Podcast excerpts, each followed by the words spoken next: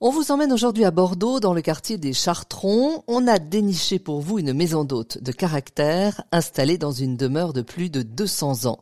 On y rencontre Gildas. Comment vous est venue l'idée d'ouvrir une maison d'hôte, Gildas? C'est une bonne question. J'ai pas de réponse euh, très claire ou très précise à cette question. Euh, c'est un ensemble de choses. Euh, D'abord une volonté de revenir sur Bordeaux, qui est ma ville, euh, ma ville de naissance. J'y ai passé les 20 premières années de ma vie. Euh, ensuite, je suis parti euh, un petit peu partout. J'ai voyagé pendant pas mal de temps. J'ai atterri à Paris où j'ai vécu euh, une douzaine d'années. Et voilà, finalement, j'avais envie de revenir sur sur Bordeaux. Euh, J'étais dans la presse, presse écrite euh, à Paris, et sur Bordeaux, il n'y avait pas forcément beaucoup de débouchés dans ce domaine-là. Donc, je me suis dit, bah tiens, pourquoi ne pas penser à une reconversion?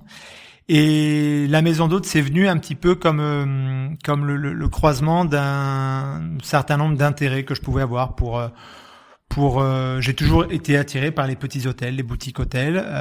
quand je voyageais, j'aimais souvent trouver des, des, lieux comme ça un petit peu atypiques, un petit peu intimistes.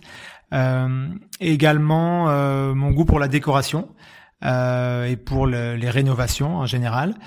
Et du coup, quand j'ai eu l'opportunité de racheter cette euh, cette maison, euh, c'était un petit peu la voilà le le l'éclair que j'ai pu avoir dans mon esprit en me disant bah tiens voilà on va faire une maison d'hôte et, ce projet-là me permettra de m'exprimer dans tous ces tous ces domaines pour pour lesquels j'avais un certain attrait.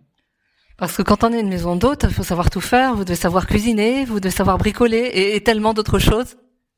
Absolument. Ouais, ouais. C'est vrai qu'il faut être, euh, il faut être polyvalent. Alors, euh, j'ai toujours été bricoleur, donc euh, ça, c'était pas une, une, découverte, même si j'ai dû quand même apprendre à faire pas mal de choses que je ne savais pas forcément faire avant.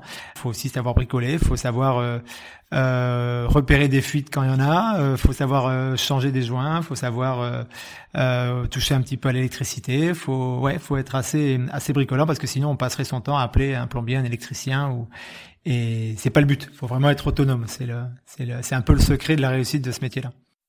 Ça vous a plu? Vous en voulez encore?